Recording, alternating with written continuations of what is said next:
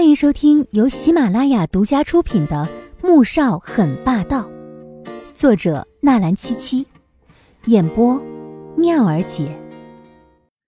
第二百一十八集。本以为这件事会比想象中的难追查，毕竟已经十二年了，没想到他刚开口试探，就有人露出了马脚来。这不是有上面查吗？怎么会要你查呀？江昭毕竟是一市之长。细想之下，产生了怀疑。哼，有些事情政府不方便出面吗？我在海外有些关系，大伯请我帮他查清楚那批文物到底流向了哪里。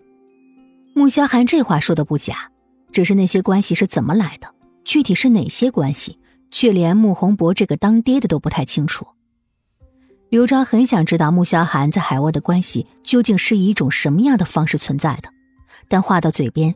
却意识到现在根本不是问这个的时机，至少也要等他把那个季如锦从穆家踢走，等女儿江媛媛正式嫁入。从江家出来，易灵便问出了心里的疑惑：“先生，刚才在江家的那些话会不会打草惊蛇？啊？我要的就是打草惊蛇。”穆萧寒闭目靠在椅背上，淡淡说了一句：“那个笨女人怀疑姚素芳和她养父的死有关。”可是十几年过去了，如今要再从头查起，这简直是难上加难。可若是把这潭平静的水搅动起来，让他们察觉到了危机，兴许还会有意想不到的收获。想到季如锦，穆萧寒便想起今天在商场发生的那一幕，拳头捏得咯咯作响。也不知道那个笨蛋怎么样了。他怎么样了？穆萧寒突然睁开了眼，双眸泛过了一道寒光。江媛媛真是不知死活，敢在他的眼皮子底下做这样的事儿。易灵愣了愣。哦，米乐乐带着夫人去了酒店，后来二少赶了过来，现在应该是在米乐乐的小公寓里面。说完，他眼底闪过了一道疑惑。你想问我，为什么当时不救他吗？穆萧寒透过后视镜看到他眼睛里的疑惑。夫人和白玉阳那件事情，摆明是被人设计的呀。他不信先生看不出来，是又如何？蠢，还不长记性。而且江媛媛有心试探，他要查出当年的真相，总要付出点代价的。其实有一点他没说，就是季如锦到现在仍想要急于摆脱他，彻底惹恼了他。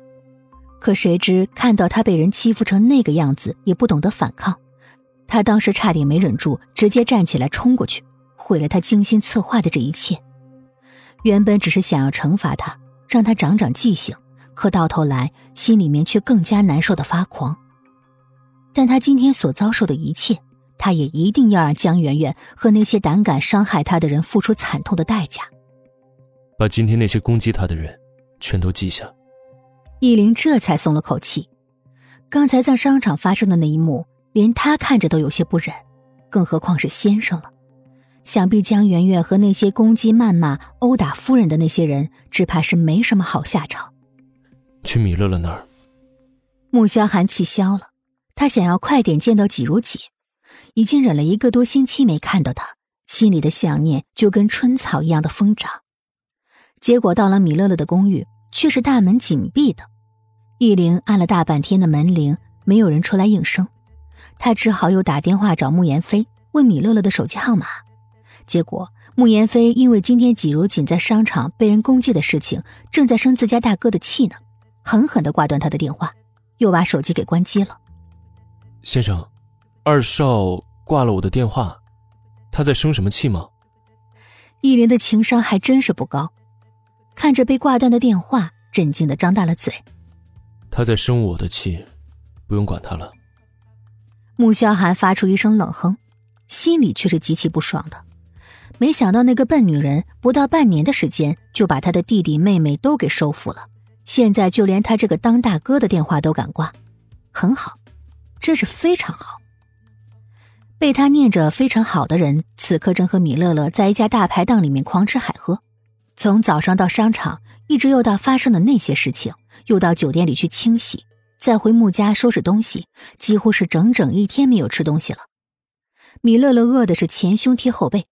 从穆家园子出来，车子便直接飙到了春城最有名的夜宵街。虽然时间还早，有些排档已经开始营业了。